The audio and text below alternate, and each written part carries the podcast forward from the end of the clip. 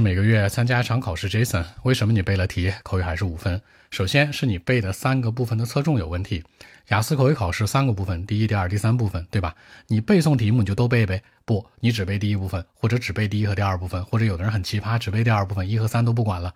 那这个时候考官一听就能听出来呀，你背过的答案和你没背过的临场回答的能一样吗？那之间的差距特别大，所以考官会把你定义为什么模板类的考生，会压到五分段，也就是五点零万年五分或者五点五的原因。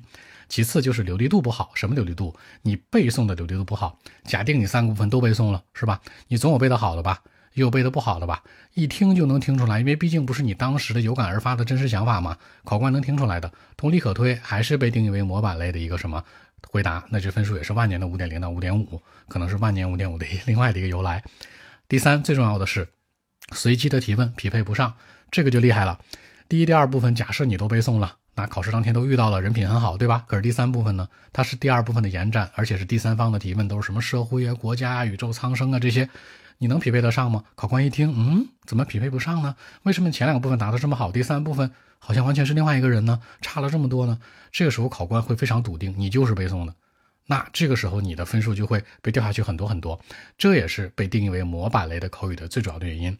所以说呢，你背了题，那给你一个建议，要么就是三个部分你都背，要么就是你只背他们的核心逻辑，学习这个 A 答题的方式方法，要么然就是消除这种背与不背之间的一种 gap 一种差距，不要让考官马上听出来。所以说，考官一旦发现你答题之间有不同的或者不稳的一个结构，这个时候分数就会被定义为万年五分或者五点五。